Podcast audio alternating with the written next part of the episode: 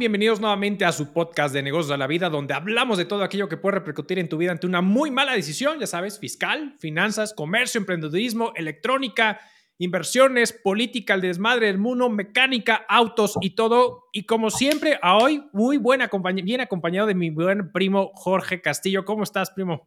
Muy bien, muy bien. Muchas gracias. Muchas gracias por la invitación y gustosos de participar en este podcast. Perfecto, primo. Oye, ¿y cómo va el día? ¿Cómo, ¿Qué dice por ahí la chamba? ¿Cómo va todo por allá?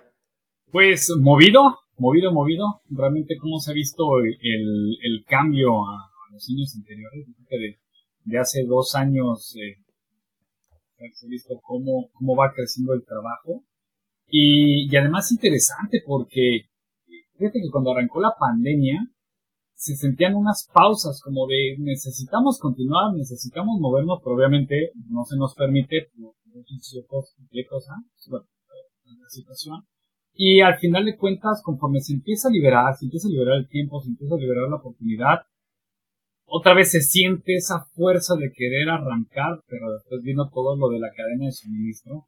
Y al final del día estaban las demandas de diferentes mercados y una muy importante fue el automotriz, que ya quería arrancar, ya quería moverse, pero no había componentes y muy, curioso porque eso también como va desencadenando otras cosas, otras necesidades, los tiempos de espera impresionantes y a pesar de eso, y a pesar de eso, las, las automotrices decían, yo no voy a parar mis lanzamientos, ¿no?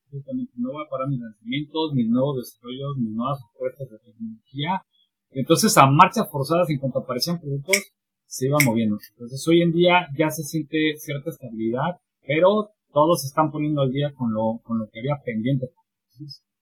Sí, y de hecho, fíjate que sí tienes, tocaste un punto bien interesante porque realmente sí, de hecho, hasta eh, con todo este tema de la cadena de suministros y el tema de poder entrega, digo, hoy a la fecha, no sé allá en Estados Unidos, pero aquí en México todavía sigue habiendo tiempos largos de espera para poder, sobre todo camionetas, no tanto autos compactos, bueno, no sé si tú sabes, pero aquí en México este, prácticamente ya desaparecieron los autos eh, grandes, los famosos como el Passat, este, solamente creo que si no me equivoco queda el Accord, queda este, los el de Toyota, que es este, el Camry, y prácticamente lo que es el Passat, o sea, ya todos los autos amplios, de cierta manera, aparecieron, el Mazda 6 desapareció, o sea, como que muchos desaparecieron, quedaron más en autos compactos y las camionetas o las famosas SUV, las, las, las pequeñas minivans, ¿no? Entonces, pero eh, aquí en México todavía el tema de la entrega por parte de las, eh, pues ahora sí que de las agencias de autos, el, tema de camionetas sigue habiendo incluso tiempos de espera, de espera todavía hasta de años. O sea, tengo mi, concuño prácticamente para que le entregara una camioneta, pasó año y medio, tuvo que cambiar de marca para que le entregaran prácticamente su camioneta porque nomás no le entregaban, le daban largas y largas y largas y largas y largas y tuvo que reajustar, cambió, cambió de marca completamente y listo. Y con el tema de los autos usados, se revaluaron. Bien cañón. O sea, realmente un auto usado, venderlo en estos tiempos y todavía el año pasado, pues eh, podrías venderlo a un precio mucho más elevado justamente por esta ausencia de, de lo que tú comentabas, de poder surtir autos nuevos pues se revaluaron los autos usados. Y no, digo, nosotros ya en un episodio lo llegué a platicar, pero prácticamente nosotros, la famosa, una de las camionetas que teníamos, la vendimos 3, 30 mil pesos abajo, 40 mil pesos abajo de lo que la compramos en 2016. Entonces, la verdad es que fue una oportunidad como tal, ¿no? Pero sí, justo lo ah. que dices. Sí, así es, así es. E-, era impresionante ya la, la demanda que se tenía y como dices, eh, muchas plataformas para otros usados crecieron, o sea, se desarrolló eso, se abrieron nuevas fronteras para oportunidades, oportunidades. Y al final de cuentas, con, con esa necesidad del mercado, te decían, bueno, quiero apostarle a un canal nuevo y diferente, sí. plataformas que conocemos hoy en día, le quiero apostar, ¿por qué? Porque necesito el vehículo. Entonces, si me están garantizando que me van a dar un buen vehículo usado y me lo van a entregar aparte en la puerta de mi casa, pues fue lo que hubo el boom. Y sí, de ahí el que se revaluara todo esto como Exacto. Oye, yo tengo, bueno, ves que a tus papás les, compré el, famoso Passat, que el B6, que ya es, ahora sí que el último Passat que existe prácticamente en México en el sentido de que ya no venden más, como bien lo comentaba, y a mí me encanta el B6. Pero de repente dices, bueno, ya tiene 200 mil kilómetros, ya tiene 200 mil. A mí yo creo que lo compré con 50 mil kilómetros, ahorita ya tiene más de 200 mil kilómetros. Entonces, de repente ya estoy viendo opciones para ver a dónde moverme, ¿no? Entonces, la pregunta que yo te quería hacer es, ¿tú, está, ¿tú comprarías un auto eléctrico? Qué buena pregunta, qué buena pregunta, porque si bien el, fíjate que el auto eléctrico yo creo que es algo que, que, muchos vemos como es el ideal, porque ya no gasto gasolina. O sea, siempre creo que un tema que pega en el bolsillo de, todo el mundo es la gasolina y siempre ha sido un, dolor de cabeza el aumento del precio de la gasolina, el que si llega a haber desabasto, que también lo vimos hace unos años, hacer fila, entonces eléctrico ya estuvo, ya compré el automóvil y no me vuelvo a preocupar este pero siendo realista y con lo que he visto y empiezo a escuchar también en el mercado creo que si tengo la posibilidad también tengo el presupuesto para invertir en un carro eléctrico yo creo que no que por ahora no. ¿por qué? porque de, uno va a depender de de cómo es tu rol, cómo es tu vida, cómo es tu trabajo, cómo es tu movimiento. Ojo, a mí no. Habrá quienes le quede maravilla. Te voy a decir por qué. Porque de nuevo, muy interesante que, hoy, hoy viene un boom, ¿no? Es eso que comentaba, de hecho, hace un inicio, de que estaba en, durante el COVID, e, esa, esas ganas de todas las automotrices lanzar sus nuevas plataformas, pues venía muy fuerte, sobre todo para lo eléctrico. ¿Por qué? Todo el mundo sabemos quién es Tesla. Es la marca en general está posicionada en todo el tema eléctrico. Es como la llegada del iPhone. Todos queremos un proceso Y de ahí viene que todas las automotrices ahorita están lanzando su auto eléctrico. Todas las Pero ¿qué pasa con la apuesta del auto eléctrico? Al final es un vehículo que yo creo que te da una muy buena libertad en distancias cortas y en lugares donde hay infraestructura. ¿Por qué? Porque es muy curioso, ahorita todas las automotrices están lanzando sus automóviles eléctricos y hay quienes pues sí comentan, es el futuro, ¿no? El día de mañana vámonos allá a un, ideal, todos, de, todos deben de ser autos eléctricos. Mm, yo no sé si lleguemos a ese punto. Yo no sé si lleguemos a ese punto eh, y de qué cuántos años estamos hablando, si algún día se alcanza, no sé cuántos años estamos hablando, 50, 100, porque uno, tiene que ser un auto alcanzable para todos. Y, dos, el tema interesante es la, los puntos de carga. Entonces, ¿qué hay, qué hay, qué hay en este sector del auto, del auto eléctrico? Un auto eléctrico, bueno, nos va a hacer cierta comparación. Una motocicleta, tú sabes que no puede recorrer distancias tan largas como un automóvil. Pero ¿qué pasa? Tú en una motocicleta vas midiendo tus tiempos, a lo mejor dices, me voy de tramos de 100 kilómetros, entonces yo ya sé más menos dónde hay gasolinerías. Eh, hoy, hoy en día hay muchísimas gasolinerías. Entonces sí puedes ir midiendo más o menos tus distancias para pararte, recargar, a lo mejor una parada rápida para comprar algo para el camino y continúas. Es más, pequeño launch rápido, te lo echas y continúas en una motocicleta. La realidad es que con un auto eléctrico no, no es así. O sea, un auto eléctrico yo creo que si tú, bueno, hay otros eléctricos que te pudieran dar eh, hasta 300 kilómetros, ¿no? Más o menos, ¿no? Hay, hay, hay otros eléctricos que te pueden dar menos distancia. Pero el tema está en la carga. Hay, hay autos eléctricos que se pueden echar hasta unas 4 horas de carga. Entonces, si tú estás pensando, digamos, un viaje eh, Querétaro-Monterrey, por ejemplo, pues a lo mejor tú dices, bueno, Igual le calculo bien para que mi tiempo largo de carga sea cuando yo coma. Entonces a lo mejor puedo parar en San Luis, después en Mapuala, después llegar a como. Bueno, la primera implicación que vas a tener es, pues, tienes que calcularlo bien para invertirle unas dos horas en cada punto para llegar allí. Entonces, si era un viaje como de unas siete horas, pues de entrada tú ya le estás poniendo al menos unas horas. Y dos, en esos puntos que yo comenté, no sé si hay centro de carga. Es que ese es el otro tema, justo.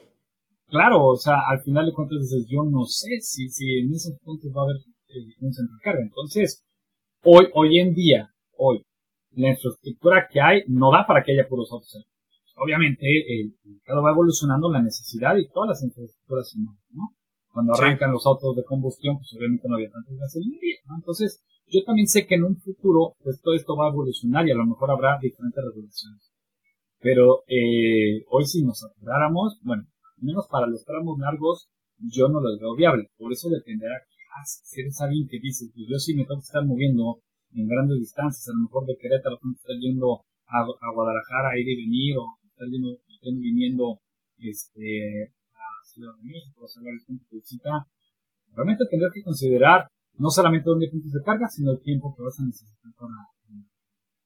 Claro. Entonces, ha habido, eh, pues realmente ese, ese puede ser un freno eh, de, nuevo, dependiendo de dónde estés. A lo mejor si estás en una gran ciudad donde dices, realmente yo voy a estar haciendo recorridos cortos, que a lo mejor en un día no me termino la carga, llego a mi casa y lo conecto. Ah, eso, eso es válido y eso, eso sí es, eso es muy posible. Pero hoy en día ya habrá muchos, muchos negocios, mucha industria que te exigen realmente estar recorriendo muchas distancias muy seguido. Entonces eso en mi caso, justamente yo sí recorro muchas distancias al día, por lo cual para mí no me vendría viable el tener que apuntarle a un centro de carga y gastar ese tiempo para recargar. Encargando. Sí, porque al final eso sería traducción a, no, a tiempo, tiempo productivo de ventas, en, en, lo que platicamos en el episodio pasado. O sea, al final es, a ver, y bueno, y de hecho ahorita me surgió la duda, eh, por, lo que estás comentando entiendo de cierta forma que incluso en Estados Unidos, a pesar de que hay un boom impresionante y Tesla es el vendedor número uno de autos eléctricos allá en Estados Unidos, que ha hecho un, esfuerzo de cierta manera a bajar precios para hacer un auto de cierta manera asequible, y lo pongo entre, entre comillas porque sigue siendo un auto caro, ¿no? Y digo, a ver, eh, el tema de Elon en este sentido con Tesla, pues al final yo creo que son dos, partes. De cierta manera es poder contrarrestar el impacto de las bajas ventas que pudiera llegar a tener y por eso baja el precio, de cierta manera sabiendo que todavía tiene un margen, un colchón para poder subsistir, además de poder, y sí lo ha dicho abiertamente, querer tener un auto eléctrico asequible para la, la mayoría de la gente, que bueno, vuelvo al punto, sigue siendo caro. Pero entonces, por lo que entiendo y por lo que me estás transmitiendo es que, eh, digo, tú, bajo tus condiciones actuales, de cierta forma, allá en Estados Unidos, tú dirías, no, no un auto eléctrico por el momento, por esto que estás comentando, y yo lo veo desde esa perspectiva. Quiero pensar entonces que allá tampoco hay suficientes centros de carga, o por lo menos no en tu zona. Y, y también quiero pensar que, eh, o sea, al final existen, la, gente que nos escucha y nos hace favor de vernos, existen dos tipos de centros de carga. Los de, carga lenta, que son los que le dan mayor vida, ahora sí que a tu batería de litio, en este caso para los autos eléctricos, y los de carga rápida, que de cierta manera te sacan del apuro, pero resta vida prácticamente a esa misma batería. Entonces es una cosa por la otra, ¿no? Así es, sí, sí, sí, porque la carga rápida puedes cargarlo creo que es media hora. Entonces al final ya con eso puedes continuar. Pero como dices, ese resto de vida, eh, si va a ser de diario, pues a lo mejor no es, no es tan efectivo como tal. Entonces, si hay centros de carga, sí llegas a ver más, más, más definitivamente pero de nuevo dependerá de este movimiento que tú tienes, ¿no? Esa, esa, digamos, necesidad que está teniendo actualmente en tu trabajo. Y de la misma manera, fíjate que sí depende mucho el, en el, en el medio en el que te estás moviendo, digamos, que geográficamente. ¿no? ¿Por qué? Porque yo también en el punto en el que me encuentro, yo sí tengo que estar saliendo mucho de la ciudad y bueno, no me es viable. Y no solamente en el trabajo, también es de decir, tú dijeras, bueno, también de manera personal. Bueno, en mi caso, que tengo hijos, imagínate, si de repente es como que vamos a cargar gasolina una hora, este, porque voy a parar para hacer una, una parada técnica y demás, a ver con los niños y demás, este, que no se me impacientes, ya invertirle unas dos, tres horas, este, cada ciertos puntos, ¿no? Sí, y, y, de nuevo, depende, depende de, de, de qué quieras. Eh, por ejemplo, está la F-150 eléctrica, que de hecho algo que le anuncia mucho con ella es que tiene tanta potencia de carga que puedes alimentar una pequeña casa. O sea, te podrías ir a acampar y con ella podrías alimentar tu camper o hacer muchas cosas. Entonces te, invitan a, a, eso y, y, será interesante ver cómo se comportan los demás vehículos de todas las marcas. De nuevo, todas las marcas vienen pues lo mismo hace la Rivian de Amazon, por ejemplo, lo mismito. Se supone que almacena tanta carga que te permite hacer ese tipo de cosas un y está más enfocada a esto que tú dices de tipo de camping, ese tipo de cosas. Pero, este, pero sí, o sea, al final creo que, creo que dices un punto y, que a lo mejor ahorita para ti, de momento, bajo tu estructura, pues no, no es suficiente, ¿no? Sí, sí, así es, así es, totalmente. Y no sé, te digo, cómo, cómo vaya a llegar a evolucionar toda esta, esta infraestructura con las ahora que haya más, más, más autos de todas las porque hoy en día es el boom del mercado. Hoy en día eh, muchas de las plantas que existen actualmente para autos de combustión eléctrica están migrando, están evolucionando, se están transformando en, plantas de producción de autos eléctricos. Entonces ahorita sí viene una super revolución. Entonces será interesante ver cómo cambia o se va adaptando esa infraestructura de mercado. Y de nuevo, ahorita también así son los tiempos de carga, ¿no? Hace, yo me acuerdo, hace 23 años, estamos arrancando bien en, en 2000, era imposible creer que hubiera un auto que pudiera moverse con la potencia que se mueve. O sea, era, era físicamente imposible pensar que algún día se llegara ¿no? Yo recuerdo mucho en, mi carrera y profesores que dicen es que no es viable la, la potencia compararse con la potencia de combustión. Hoy en día ya se alcanzó. Entonces, de la misma manera, algo más va a venir. Pero esto también te trae, y eso va a ser lo interesante que vamos a ver en esta apuesta de, del mercado, porque también algo interesante con el tema eléctrico, pues no hay combustión, bueno, no hay emisiones de carbono, es más limpio, sí en el movimiento de los automóviles, pero cómo se viene entonces ahora ya la producción de litio, ¿no? Que ese es sido otro tema. es que justo acabas de dar en, en un tema bien interesante porque, a ver, o, sea, al final, te voy a ser muy honesto, a mí me encantan los autos eléctricos, digo, efectivamente no tengo y no me alcanza y creo que, y, hablando, como lo decíamos hace rato, México no está preparado de cierta forma para la estructura del país para poder soportar eh, autos eléctricos que poco a poco se empiezan a ver un poquito más y todo el rollo, pero creo que están más enfocados a esas, a esas personas que tienen un auto eléctrico, específicamente hemos visto más Teslas este, que están enfocados a distancias cortas, que están dentro del mismo, el mismo estado, donde llegas, eh, conectas, etcétera, etcétera.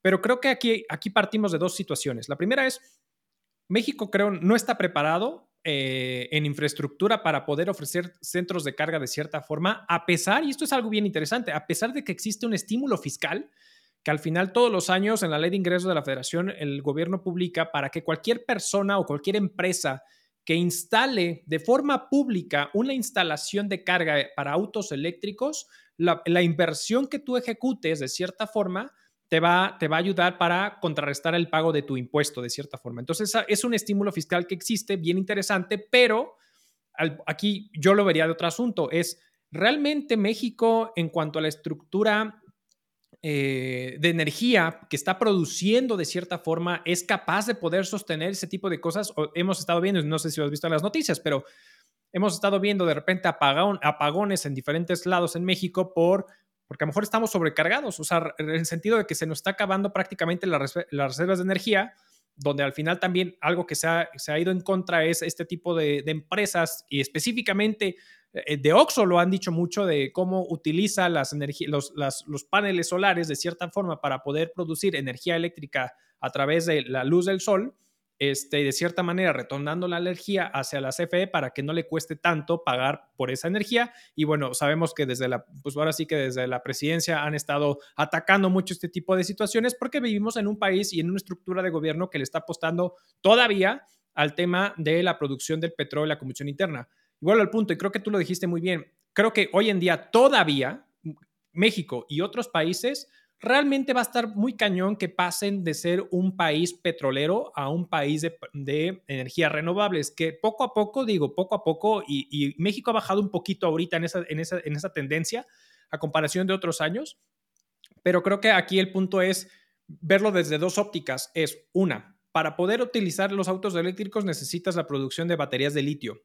El tema es cómo produce litio, qué tan caro es, qué países realmente tienen las grandes reservas de cierta forma. Y, lo y aquí algo bien interesante, George, es que el tema del litio, gran parte de las reservas de litio de cierta forma están en América. O sea, tienes a Bolivia número uno, tienes a Argentina número dos, tienes a Estados Unidos en número tres, viene Chile, se nos cuela Australia, está China, Alemania, República de Corea, Canadá y México. Si te das cuenta de este top ten, prácticamente gran parte, o por lo menos la mitad, o si no es que seis países americanos son los que tienen gran parte de las reservas de autos de, eh, de, perdón, de litio. Ahora, y de ahí hay prácticamente tres países que son los productores de autos eléctricos: Alemania, que es lo que le está apostando, y por ahí comentabas el tema, es, si no me equivoco, ahí me corriges si tienes un dato distinto, Volkswagen en su momento comentó que para el 2030 quería, o Ford, no me acuerdo, quería tener ya puros autos eléctricos.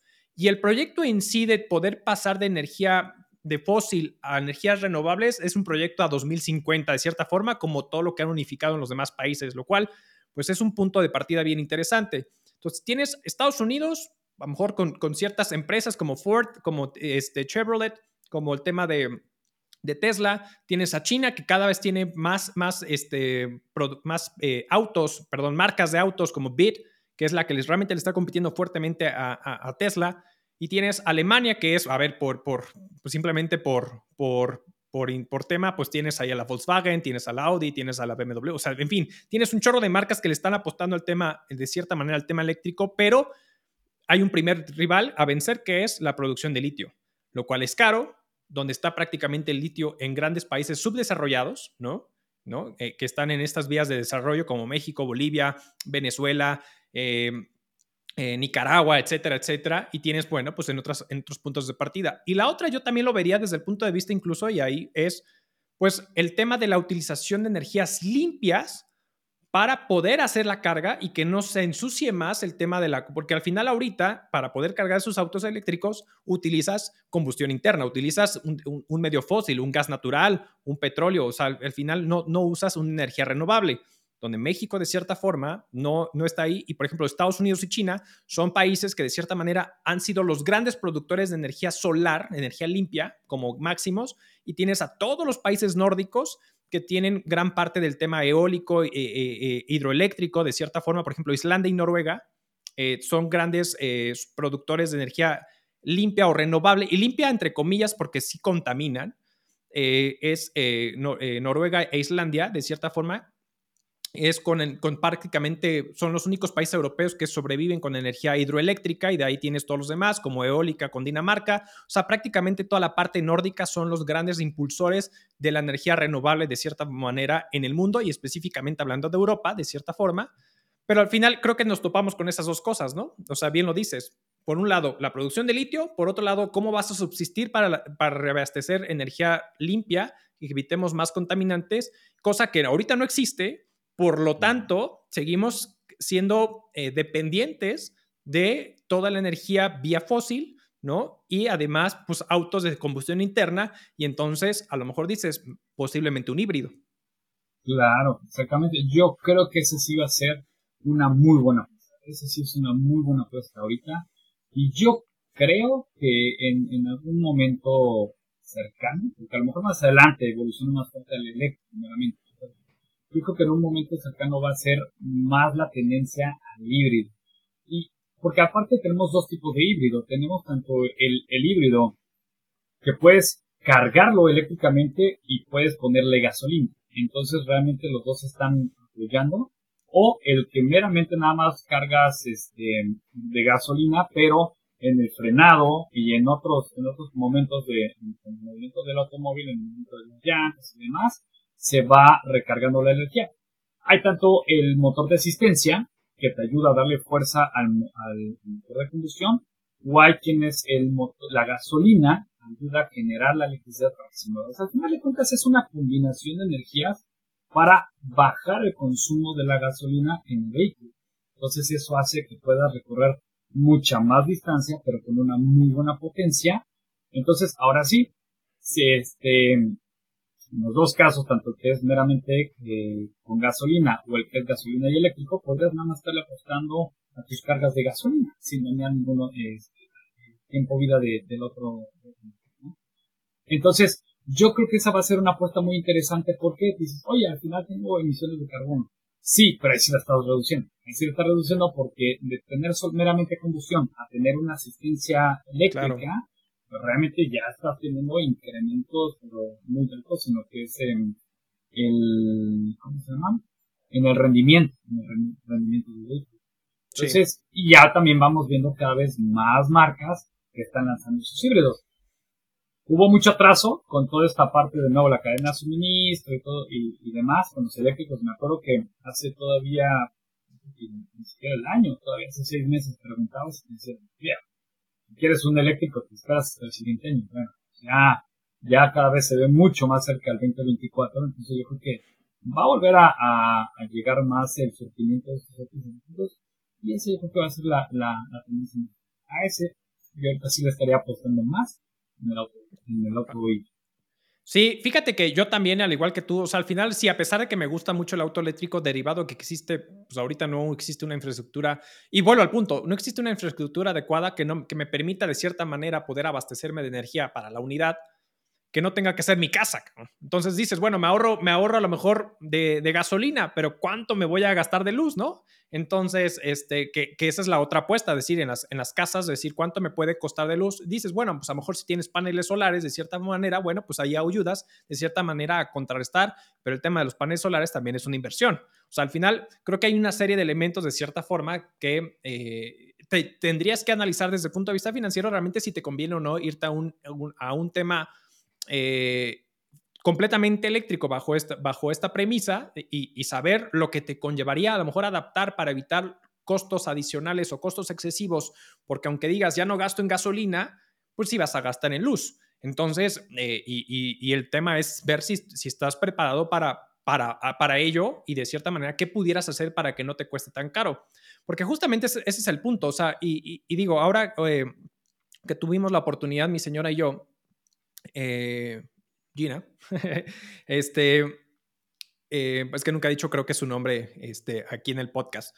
Entonces, em, cuando fuimos ahora a los países nórdicos, a mí me impresionó, cañón, Noruega. O sea, obviamente pasamos Islandia, eh, Noruega, Suecia y Dinamarca, pero de cierta manera, si bien en todos los países nórdicos hemos, o al menos en estos que estoy mencionando, si hay autos, ah, o sea, hay autos eléctricos en todos. Me impresionó que yo creo que en Noruega el 90-95% de las unidades o de los autos que vimos en circulación eran eléctricos, ¿eh? O una combinación de híbridos. Pero realmente, o sea, y, se ve, o sea, tú, tú, ves los diseños futuristas de los eléctricos comparado de todos los autos que son prácticamente de combustión interna. Entonces, simplemente a la vista sabes identificar perfectamente el sonido, cómo suena, si cómo suena un motor de combustión, cómo suena realmente un auto eléctrico en cuanto a su motor, eh, etcétera, etcétera. Bueno, no el motor, sino pues prácticamente la infraestructura que tiene. Pero entonces a mí me impresionó y dices, órale, está muy interesante y vuelvo al punto. Ahí son países que de cierta manera generan mucha energía eh, renovable, ¿no? Cosa que vuelvo al punto, aquí ahorita no existe. Eh, en México bajo esa tesitura. Es prácticamente 9% de la energía que se genera en nuestro país renovable, ¿no? Todo lo demás, pues prácticamente no es así. Entonces, vuelvo al punto, creo que a lo mejor a, la apuesta que tú comentas, y yo también he analizado ese asunto, dices, bueno, pues a lo mejor pues no voy por el eléctrico bajo las circunstancias, mejor me voy por un híbrido. Y lo que más abunda, creo yo, es el, ese, el, el híbrido que no es híbrido híbrido, sino que es híbrido con prácticamente con, gasolina, que simplemente en estos frenados o impulsos o, desaceleraciones o eh, inercia prácticamente de, a lo mejor de que puedes tener la unidad cuando vas manejando y dejas de acelerar, pues va recargando de cierta manera la batería, ¿no? Entonces, ¿qué es lo que más hay? Es una apuesta bastante interesante el día de hoy, ¿no? Así es, así es, totalmente, ahorita es el que, más vemos. Porque el, bueno, uno de los... Eh, tanto el híbrido, que solamente usa gasolina, como el que puede ser combinado, hay algunos modelos eh, que sí opera con solo electricidad cuando vas a una velocidad muy baja y ya cuando aumentas la velocidad ya entra, ya entra ahora sí que el motor, motor, el, eh, motor de conducción. Digo en, en algunos de los casos, ¿por qué? Porque el, el que solamente alimentas con gasolina están los dos modelos, tanto el que 100% va a estar la gasolina andando, pero el eléctrico le ayuda a darle un poco más de fuerza y se recarga más bien cuando vas andando, de bajada, pues tal que si van intercambiando, que si tienes un motor eléctrico, tienes un motor de inclusión y se van Pero al final de cuentas, eh, lo vas a ver en eso, ¿no? En el, en el rendimiento. Y retomando un punto que dijiste, y, y, es verdad, al final de cuentas es revisar las finanzas, que sí suena de inmediato, ¿no? Ya no vuelvo a gastar en gasolina y híjole, tengo que gastar en electricidad. Bueno, pongo paneles, entonces ya no voy a gastar en, en, en, electricidad más adelante. Sí, pero tienes el dinero para invertir y en cuánto tiempo lo vas a, lo vas a recuperar, ¿no? Porque ya invertir en el auto eléctrico también, volviendo al punto, hoy Hoy es muy costoso. mañana ya con todos los autos que vienen de las plataformas, de todos los automotrices, ya habrá mayor variedad y demás, más alcanzable. El otro problema es el, panel solar, ¿no? Que a ver, panel solar es, híjole, también me alcanza para ponerlos no, porque me dices, bueno, sí, me alcanza, ¿en cuánto tiempo lo vas a recuperar? Entonces es, es como ir viendo, viendo las finanzas. Y pues, bueno, va a ser algo que, que, va a ser interesante en la evolución que vamos a ir viendo en los siguientes años. En sí, correcto. accesibilidad, infraestructura y Sí, porque incluso ahorita que dijiste el tema de los paneles, la realidad es que cuando viene un asesor de venta de paneles, y es lo que nosotros de cierta manera, nosotros cuando vendíamos paneles allá en Estados Unidos, en la parte de California, específicamente lo que era la parte de, de Manteca, California, eh, Sacramento, este, toda, esa, toda esa parte, eh, una de las cosas que siempre le decíamos a la gente allá es, a ver, no vas a ahorrar eh, energía, ya no va a subir la energía, pero lo que estás allá prácticamente es lo que estás pagando hoy es lo que vas a pagar, pero derivado que al final ahí PG, que es la que estaba prácticamente en, California abasteciendo como por parte de la iniciativa privada, parte de energía eléctrica, pues con ciertas cuestiones financieras que tuvo allá la empresa, obviamente pues estaba empezando a subir la luz, porque pues, subían la luz y subían la luz y prácticamente entonces nosotros cuando entrábamos decíamos, a ver, no te vamos a prometer que va a bajar la luz, sino más bien es no te va a aumentar el, cargo, el cargo de la luz, el tema de los paneles. Aquí en México lo mismo pasa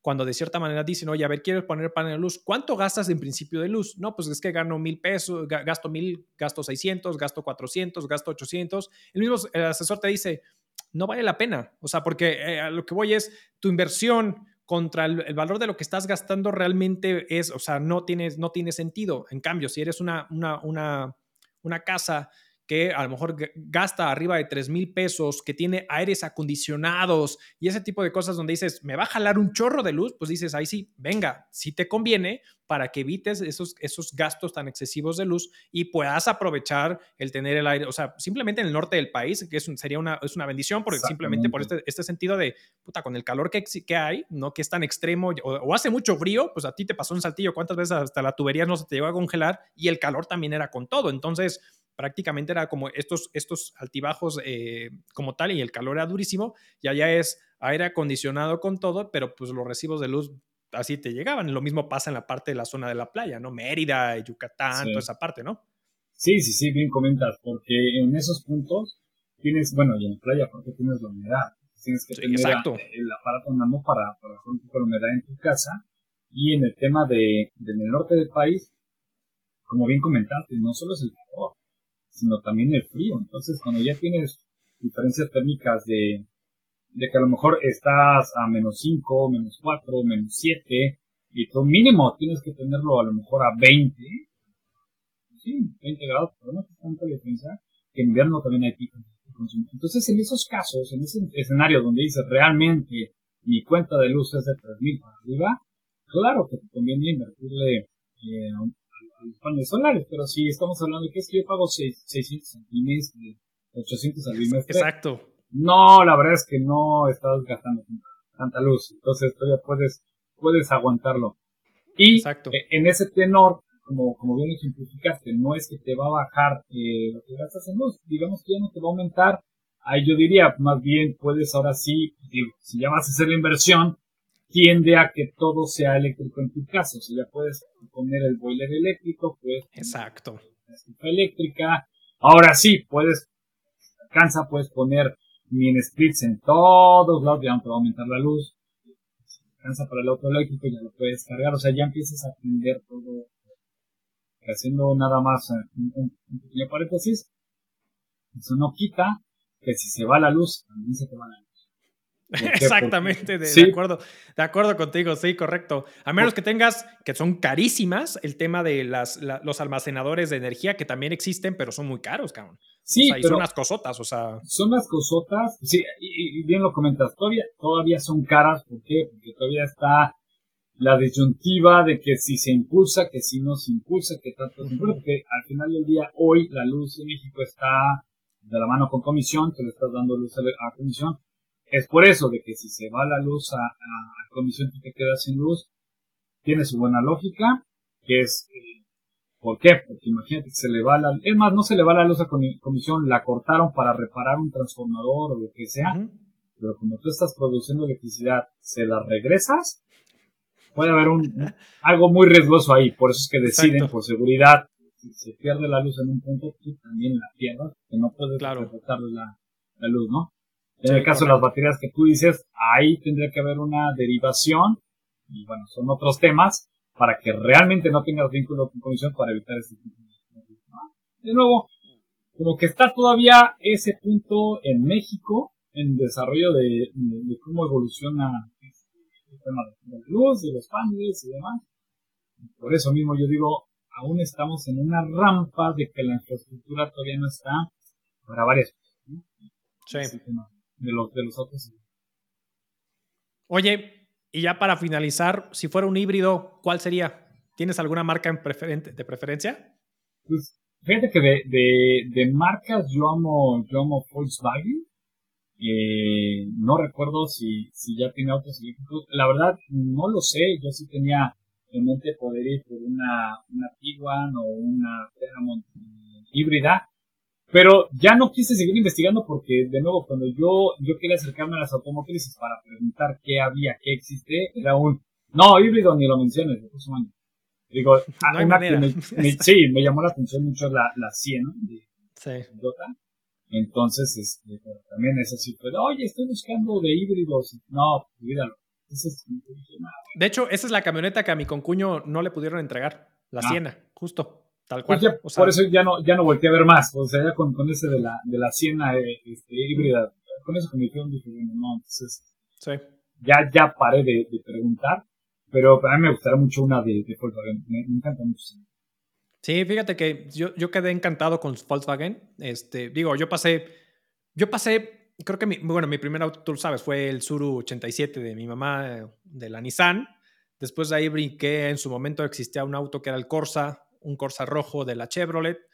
Eh, nunca me dio lata, ¿eh? a pesar de que muchos llegaron a quejar de ese auto, a mí nunca me dio lata. De ahí brinqué a un Mazda 6, que la suspensión no me encantó, ¿no? Tenía una muy mala suspensión.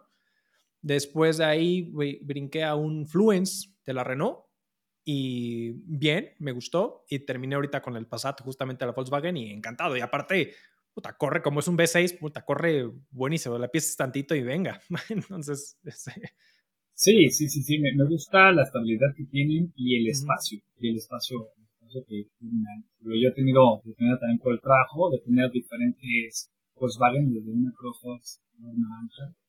Sí. el primer Gol que salió, me acuerdo que fue el primer, los primeros Gol, porque no estaban registrados, todo era Golf, Golf, Golf, Golf, Golf, Golf allá tener este Jetta, Jetta y Tiguan, una, una Teramont. Bueno, si ya, ya es personal la Teramont, que por cierto, acá, acá es la Atlas en Estados Unidos. Y ¿Ah, me encanta el espacio que tienen, porque si bien también pude tener una Journey, que es muy amplia, muy grande, pero tiene tantos features, tantas cosas eh, internamente que para mí en lo personal, yo la sentía como un poco apretada. Ahorita también ya tengo eh, una Ford un Explorer, que igual es muy amplia, pero como que para mi gusto, como que siento que las cosas que trae que son áreas muy buenas, yo me siento un poco más apretado, que a lo mejor en Volkswagen eh, o no tendrá tantas ciertas monerías y demás, pero me da una muy buena, muy buena amplitud. Y el, el manejo, la comparación con el Mazda, a mí me encanta más el manejo que, que en el Volkswagen. En su momento tuve un Dodge Dart, y también tuve este ah, uno de, Honda. Y también tenía un, Honda, pero me, me sigo quedando Muy bien, primo. Pues muy bien, pues oye, la verdad es que muy interesante lo que comentamos, la verdad es que sí, como que, como que sí, al final, al, final un poquito la conclusión es, hay muchos temas que, digo, que si bien para allá es la agenda política, económica de todos los países, el G20 y toda esa parte, pues sí, creo que todavía hay un largo camino por recorrer, muchas eh, eh, situaciones que se tienen que resolver y que, bueno, al final, y bueno, y, como yo como comentario es, y justo uno de los comentarios que yo hacía, el tema del litio, dado que está en grandes países latinoamericanos subdesarrollados, pues vamos a ver si el día de mañana no quieren venir conquistadores al litio. Por, por, algo México, de cierta manera, el presidente dijo, el litio es de los mexicanos en su momento, digo, ya era, ¿no? Pero el tema también es la infraestructura económica para poder procesarlo, porque si no, de nada sirve tenerlo ahí enterrado si no se le saca provecho, que es otro tema muy costoso, ¿no? Pero bueno, al final es parte, creo que hay mucho tema, yo también coincido contigo, creo que por lo menos en México, ¿no? Creo que todavía no está preparado para un auto eléctrico, eh, lo hemos comentado en diferentes lados ahí con familiares, amigos, lo mismo que coincido contigo en este asunto, que creo que todavía sigue siendo caro, pero un híbrido sigue siendo, y más pues aquellos que se quieran ahorrar de cierta manera, de forma legal, el tema de la, la famosa tenencia acá. Y digo de forma legal porque todo el mundo se va con Cuauhtémoc eh, Blanco a Morelos a poner placas de Morelos. Placas. Entonces, cuando digo, o sea, realmente así, hablando con la realidad de, de, las cosas, pero, pero digo, es una manera que se pueden ahorrar la tenencia, las verificaciones y ese tipo de cosas. No, eh, no la tenencia, perdón, la verificación de los autos. No, y, y, de nuevo, y eso en el tenor pensando en, ya en el mundo en el que todo fuera. Exacto. Sí, como dices, no lo vemos viable y no estamos preparados. Porque apenas está ese boom, ¿no? Apenas está ese boom. Entonces es cómo se estabiliza, qué se va a instalar, qué se va a generar y demás, ¿no? Habrá, habrá sectores y habrá personas donde digan, perdón, pero para mí lo ideal es ese, porque realmente nada más voy al trabajo, regreso, lo dejo para mí, Se puede, se puede. Este, y, y, dependerá de, de tu necesidad. Pero sí Sí, pensando ya de manera general de que ah, desaparece la combustión eléctrica, llega a híbrido de a unos 5 diseños, no, no, no, no lo veo viable, al menos en nuestro país, en México, no lo veo viable. Aquí en Estados Unidos tampoco yo lo veo viable de que diga ya en diseño. no, hay, hay, hay muchas cosas.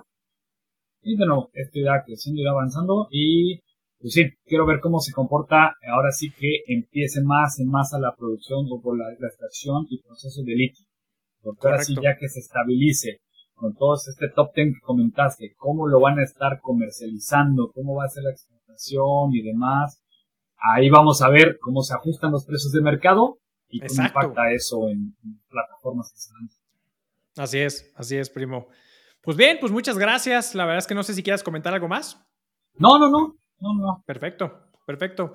Pues muchísimas gracias a todos por acompañarnos en este su episodio, en este su podcast de negocios a la vida. Saben que estamos en todas las plataformas de audio, Apple Podcast, Google Podcast, Spotify, Amazon Music y también tenemos el video podcast en YouTube. Por favor, suscríbase, dele la campanita, compárteselo a un amigo, a un primo, a un cuñado, a un amigo, a su novia, a su novio, a quien sea. Compártale esto, dígale, suscríbete, suscríbete, dale la campanita, comenta, comparte, por favor. En verdad, muchas gracias. Nos vemos a la próxima y hasta luego.